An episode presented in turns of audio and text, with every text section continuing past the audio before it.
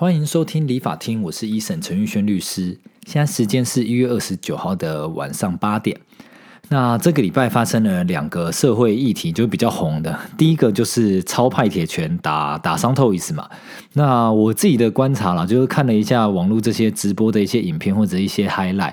那 Toys 呃，俗称 YouTube 的美食公道博嘛，其实还蛮多网友对于他对一些就是呃餐厅或美食的一个评论，大部分都是给予正向的肯定啊。因为 Toys 就是一个就是天不怕地不怕嘛，他觉得好吃他就会说，那他觉得难吃他会用比较夸大的一个言论去觉得说，哎，就是这狗才吃，或者是说，哎，这东西超难吃。那因为事情也过了将近一个礼拜，也很多 YouTuber 或者一些呃人就去蹭这家。店嘛，那我看一些其他的 YouTuber，其实去了，哎，也都称赞说，哎，就是超哥的这家店的海鲜确实是不错的。那可是，哎，他的触犯有一些，不管讲品管啊，或者说有一些人可能比较不喜欢他们的一个，不管说什么酸度也好，或者是说硬度等等的。那 Toys 本来就跟超哥之前就有一些那个超派鸡排，他也讲说只有狗才吃嘛，所以他对于超哥的。呃，美食标准，我觉得本来就比较严苛，或者他就觉得超哥比较机车吧，不知道。那他在呃吃完醋饭，他的讲法是他觉得醋饭超级难吃啦。那你说，呃，如果超哥不在的状况下，他自己的节目嘛，他爱怎么讲或他爱怎么说，其实应该就也还好。可是超哥那一天。呃，据后面超哥自己的一些报道上面讲嘛，他也是从呃尾牙或者别人的一些呃聚餐场合赶回来，要讲说盯场也好，或 或者是招待一下透一次，因为据说那那一单那个超哥也买单了嘛。那在超哥的一个赶回来的一个状况下，透一次还喷那么难听，你说如果你是超哥，你的心情会怎样的？嗯，应该确实是会蛮不爽的。可是。我自己是觉得啊，Toys 真的是，呃，要讲白目，他真的也是蛮白目的。因为如果是我们一般正常人。呃，去做一些美食的评论。如果说人家主人家或者老板已经来到现场了，你如果真的觉得难吃或需要改进，你可以跟他呃用比较委婉的方式讲，或者是说你真的觉得十分难吃，你可能也会讲说啊，大概五分六分的难吃，就是你会打折嘛。可感觉不是，他是可能觉得五六分，可他会把它讲成十分。那或许这是一些，就是他为什么流量有几百万人观看的一个。一个一个一个怎么讲特性吧，它就是会夸大嘛。那。好死不死遇到的超哥又是呃，我自己觉得超哥的一个反应啊，他比较难去接受别人给他很直接的批评跟指教。就是说，你可以批评指教，可是你的讲法可能要委婉一点，或者是说好关掉镜头也好，那私底下再去跟他讲。我自己觉得啦，通常这种呃超哥这种在呃要讲说江湖上，或者是说在呃这个社会上混的人，很多人真的是需要一点面子嘛。那你可以。呃，给我一点指教，或者是说你在拍片的时候说，哎，这个嗯，相较其他的吃起来可能没那么好吃啊，这个东西啊不合我的胃口。我相信讲到这样子，他应该也都能理解。那这种东西你可能关掉直播或干嘛的，你再跟超哥讲，哎，这个醋饭啊太酸或太淡或太硬，我相信大家其实就是能够很平顺的，呃，怎么讲？各取所需嘛，就他们也取得了流量，超哥也或许能得到 Toys 的一些建议，然后就去改善等等都有可能。可是，呃，Toys 就不是这样子做，那超哥就真的他面子拉不下来嘛，甚至他敢这样赶回来，然后他也请 Toys 整桌吃饭买单。但我相信这个钱不管几千块。对他们两个来讲都是小钱，可是超哥后来到外面，他还是一直呃怎么讲，跟透一次在在理论这件事情。那透一次就呃，反正他的那个态度就是也很吊儿郎当嘛。那超哥就好，他说的打人就是不对，那再重来一次，他还是会再打一次，就是他就还是很看不爽透一次。那。那呃，我只能说了，如果是我自己或我遇遇过，反正就大家在外面呃走跳的人，通常见面三分情，真的不会像透一次把话讲的那么直接，讲的那么难听啊。那我觉得这或许是他们能够做网红的一个特点，那我们就也只能尊重。可是你看，像透一次就这样讨了皮肉疼，你说值得吗？大家自己去做评断吧。那回到这个，毕竟这是一个法律的 podcast，我还是讲一下，就是呃，超哥这样子的一个行为，就是呃，呃在反正就打打伤透一次嘛，透一次应该说脸啊头都有去缝一些缝针的一个状况下，基本上呃会涉及法律上面呃三种可能，第一个。一定会成立的，一定就是伤害罪啦。就是说，他这边呃，不管是超哥自己打，还是有叫其他的阿迪亚年轻人一起围殴的一个状况下，因为当下的直播可能就转掉了。那就要看透子的友人现场警察来做笔录的时候，他们怎么去做叙述，或者是超哥他自己做笔录的时候怎么叙述嘛？他说我自己打的，还是其他人也有参参，就反正就围殴，以前有串一下打一下之类的。那这个不管是一个人打还是几个人打，这个东西呃，反正透子有受伤，这个伤害罪一定会成立，这没有什么问题。那可是很多人就会问说，哎，那伤害罪呃，超哥会怎样吗？其实伤害罪的呃法律刑度就是五年以下有期徒刑，五年以下你说很重吗？哦，听起来五年好像不轻嘛。可是你说伤害罪被判到五年的，其实在司法实务上面非常少了。很多如果受伤不严重，打个巴掌淤青，哦，或者是什么捏捏你一下，捏到你手淤青，手抓你一下，抓伤了淤青。然后流血，这样也可以判伤害罪啊。可是你自己想，如果一个小淤青，你觉得法院会判你多久？有的可能判个什么三十天拘役、两个月、三个月。那当然，Toys 受伤比较严重，我是不确定说，呃，如果检察官起诉，法院会判多久？可是我自己觉得，你说判个一年、两年，我都觉得已经算很重很重的啦。因为 Toys 的缝合，他的伤口基本上应该是可以恢复的。当然，新闻报道有一些什么，他他什么永久性的。秃头还干嘛的？那这就是看呃他们在法庭上面的攻防。可是以我做律师的角度，我不觉得这个案件他会判到什么关个什么两年、三年、五年，我觉得不会那么重了。说不定到最后判下来只有六个月、八个月，那甚至六个月以下一颗罚金，我觉得都有可能。那后面就是看超哥有没有什么其他的前科，或他之前就有这种什么组织或者是伤害，反正就是打人的这种前科。如果有，他可能会被判累犯，他要得到一颗罚金的几率就比较低。那如果说他没有相关的这些前科的话，他或许呃好，纵然给你判个一年两个月，判个一年半，这还是都有很多缓刑的一个机会。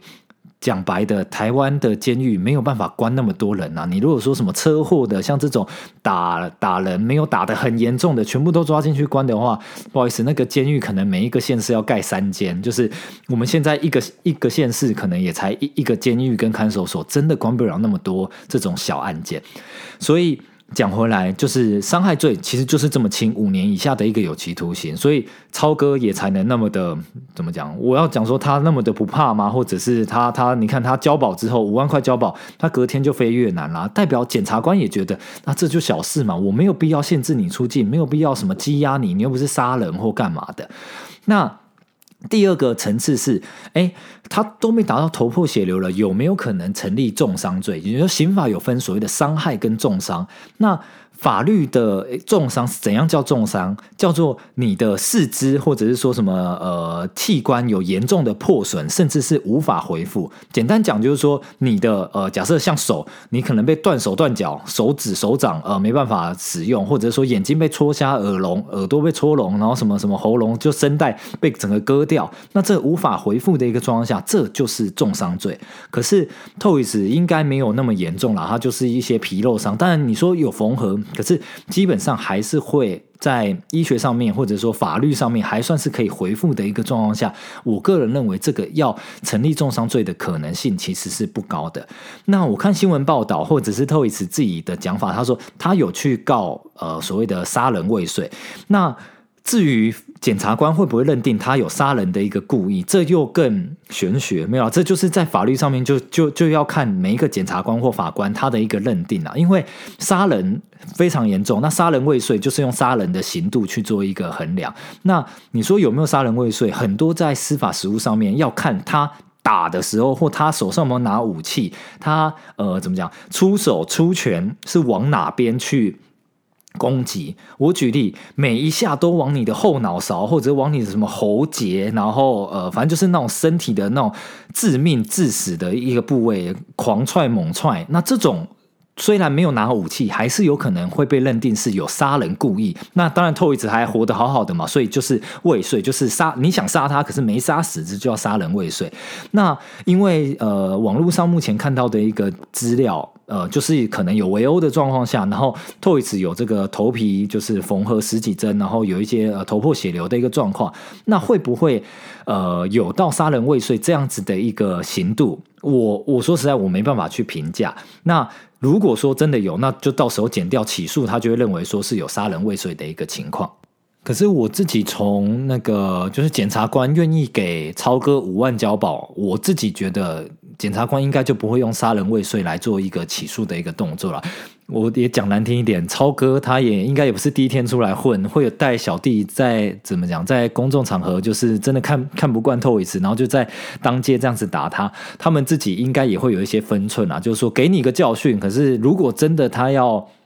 真的置 Toys 于死地的话，他们应该拿刀拿枪，或者是呃不要讲枪了，就是说他们就是一个海鲜店嘛。你说身上有个菜刀、水果刀的，真的就是把 Toys 捅爆是有可能的嘛？那那样当然就会有杀人罪或杀人未遂的可能。可是目前看起来的一个从检察官只给他五万块交保，以及 Toys 是受伤的结果来看，检察官应该是没有要朝杀人未遂这一个方向去做一个。起诉的动作，这是我对这个案件法律上面的一个看法啦。那后面还有 Toys 有说，他不惜什么代价都要把所谓的呃超哥告死、告告爆。呃，从我的角度叫做听一听就好了。就是这种案件，你你你请一百个律师，超哥也不会被。告到好，纵然真的关，像我前面讲，我觉得关的几率都不高。好，那纵然真的关了不起，一年多两年的刑度非常非常重了啦。所以，呃，或许透一次是他自己还没咨询过律师，他有这样子的一个想法。可是我相信他问过很多律师之后，基本上他律师应该都会。呃，劝他省点律师费吧。当然有，如果有律师要赚他钱，那那那他也愿意付。我相信律师也愿意收啦。所以这个就呃，反正就看后续大家怎么样去呃延伸，再继续 follow 喽。好，那第二个时事就是那个什么贺龙夜夜秀，不是有一个好像是中国的叫做王哎王王什么的，反正就一个中国大陆的一个呃前央视记者，那他就是在呃脱口秀的一个来宾的一个桥段。然后就讲说，呃，反正民进党什么什么，在选举的时候就有推一些什么残疾人士，就是上上台，然后觉得台湾的选举很荒谬啊，等等的。那因为我其实也有看到贺龙夜夜秀的那一个呃评论啊，我我只能说，我觉得网络上面的呃乡民也好，或者说这些网友真的非常非常的认真，因为我在看的当下，呃，首先我没有看到。呃，就是民进党的造势活动，所以我不知道那个陈律师，就是那个民进党的不分区呃立委陈律师，他是一个呃身障残疾人士，那他能非常的优秀，然后能呃代表民进党呃就是就不分区立委的一个席次这样子，可是。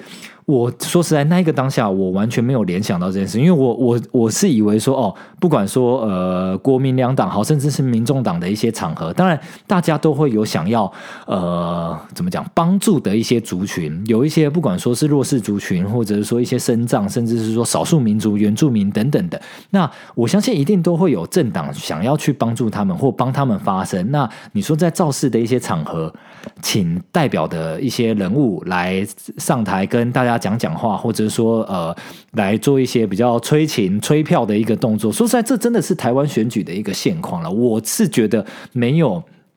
呃，怎么讲？没有什么大不了，或者啊，这就是事实嘛？你说，你如果真的有到选举场合，真的会有一些呃，怎么讲？就是好，你说不管讲身障人士或少数的一些民族，甚至一些动保团体什么的啊，环环保团体都会有上台发声的一个机会。我觉得这是很正常的。那只是看了一些网络上面的乡民，哎哦，后来发现说，哎，原来这个呃，好像就是反正这个王先生他竟然是呃有模仿，然后去这样子讲，然后所以大家对于贺龙以及这个助理。组成 L B 啊等等的，就在呃加加深攻击，然后甚至是说，哎，你们怎么可以找这样子的人啊？或者说他讲这样的话，你怎么没有制止他？呃，我讲一下我的看法了。我个人觉得，首先贺龙耶秀是一个喜剧的一个呃怎么讲？Late Night 秀就是夜夜秀脱口秀嘛。那他们呃，想要制造的就是一个效果，就是一个喜剧的一个节目嘛。你如果要把它当政论节目，或者说什么政见发表会，诶，他这样子。讲话失言，甚至说我们有一个很既定的一个立场，希望说是很正向啊，充满欢乐，充满爱，然后不能有任何的一些呃嘲讽的话，那你就不要看夜夜秀，因为夜夜秀本身它就是一个喜剧讽刺嘛。你说好，这个王先生来之前，然后不管说国民党、民进党，然后民众党，甚至然后我记得之前好像也有请呃时代力量之类的，他们都是在他面前直接不管揶揄他们啊，呛。像民进党的，哎，民进党这上面了，好，反正不管，就是国民党啊、民众党，甚至呃时代力量啊等等的这些党派，他们都会说，哎。啊，那你们的一些怎么讲？你们之前的一些丑闻啊，或者说你们的什么党主席也好，或者里面的一些立委议员的一些私言风波，或以前有一些贿选的，那来的来宾也也都是笑笑。那当然也有一些来宾，那个时候在选举也会攻击一下其他政党的人。你说台下的观众或我们这些网络上面，就是网络上面这些吃瓜的群众，看看影片的群众，大家就都只是笑笑的，因为要讲说哦，他也帮。呃，怎么讲？应该说，来宾他也帮符合他或支持他们的一些呃群众来发声，然后去稍微酸一下。因为在这个场合，他们知道这样子的酸不是在他们自己的脸书，或者是说，哎，大家都知道夜夜秀是一个比较能接受这样子玩笑的一个地方，所以他们敢在这个地方把尺度拿得比较诙谐，甚至用一些些小攻击其他政党的候选人或其他政党的一个语气来。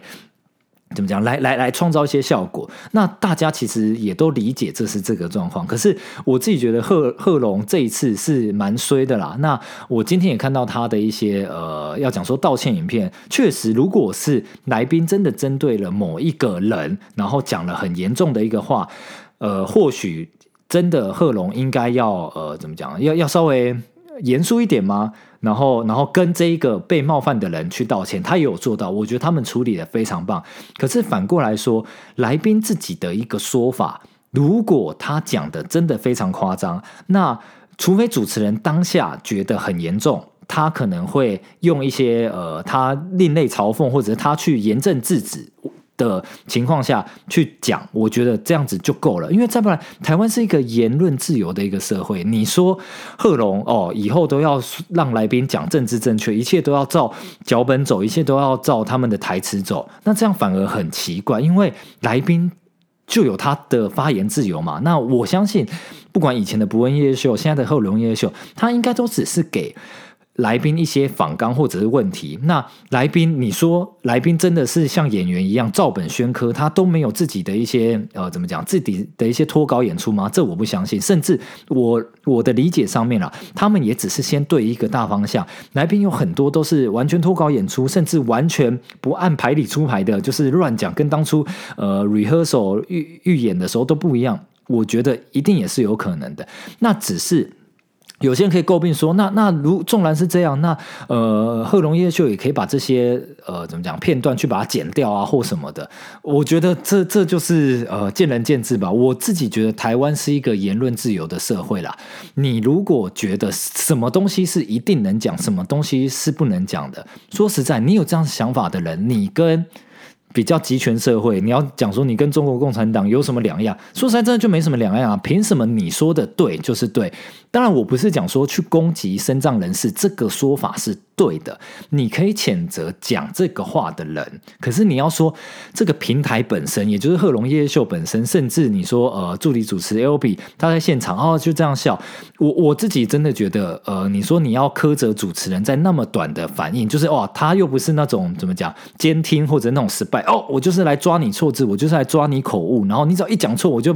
电以电醒你吗？他们不是嘛？他们就是要让整个场子炒热，整个现场的一个气氛是一个欢乐的。所以，当他稍微那个时候，就是在在在讲说哦，台湾的一个选举啊，造势场合，他觉得很要讲说很荒谬，或者是说他觉得戏剧张力太高哦，不管说哦找人来唱演唱会，或者是说找一些他讲的哦身障人士来上面讲，那因为或许我当下我根本没有看，就是各大呃选举阵营的这些这些候选人名单，或者是说他们的造势场合，所以我其实根本不知道他是有特别影射某特定人物了。那呃，要说他真的有影射，还是说没有？因为像我根本不知道，我就不认为有。那可能民进党支持者或其他比较热衷政治的观众，他就觉得他就是在讲这一个呃陈律师。那当然。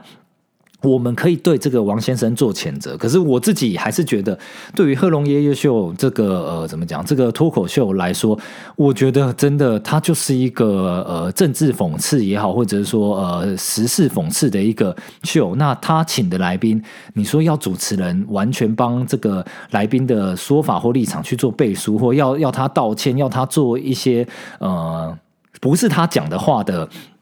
一个一个澄清，我自己是觉得有点太苛责这个贺龙夜夜秀了啦。好，那哎，结果讲讲完，我讲到现在就已经讲了二十分钟。好，那反正这一集我就先跟大家分享这两个时事的议题吧，因为我自己是觉得还蛮有趣的啦。原来大家在这一两个礼拜，然后看到这样子的一个内容，会有那么大的一个反应。那我就跟大家分享一下，说我对于要讲说 Toys 跟超哥的这个呃法律伤害罪的一些看法，那真的就是吃瓜了。在法律上面，我个人是觉得没有太严重，没有。没有什么太大不了的事情。当然，犯法打人绝对是不对的，你还是会受到呃警察、检察官或法官的一个制裁。可是这个制裁真的没有没有到什么什么关三年、五年、八年，真的不会那么严重。那第二个就是刚刚所提到的贺龙夜夜秀的一个呃事件，真的就是一个政治嘲讽。更何况台湾不是一再标榜我们是很言论自由的吗？你们仔细去反思一下，如果你有一个一定政治正确，呃，我讲白了。哦，身障人士就完全不能开玩笑，或者是说哦什么什么啊，人家哦你说什么韩国瑜秃头，你又不能讲他是秃子，你哎你这样子你就没有侮辱韩国瑜吗？其实也有嘛，就是你你说你说秃头的人他也很很辛苦啊，他也不想要秃头啊，那你说这样这样子你去嘲讽他或者你去笑他，那是他自己本身已经。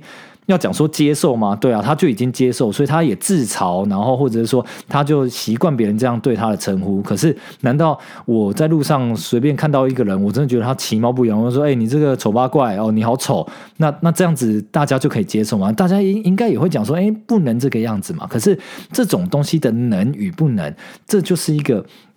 言论自由的一个场合，可是言论自由的一个大前提，真的是要在尽量不要冒犯其他人的一个情况下去讲。可是这个这个所谓的道德标准是放在谁身上？其实放在自己身上，你没办法去限制某一个平台或限制别人。那你如果说真的有，你认为有。被侮辱，那也是那一个人要向地检署去提告公然侮辱，或者是被侮辱的一个状况。那你说你要一个平台，不管像我这样 Podcast，或者是说什么 YouTube 电视台，然后一个网络的一个节目，你要他去做这个审查，我个人是觉得真的是有点强人所难。好了，那这集就先分享到这边啦，然后下礼拜我们再来分享其他的一些法律或者是实事议题。那这集就先这样，拜。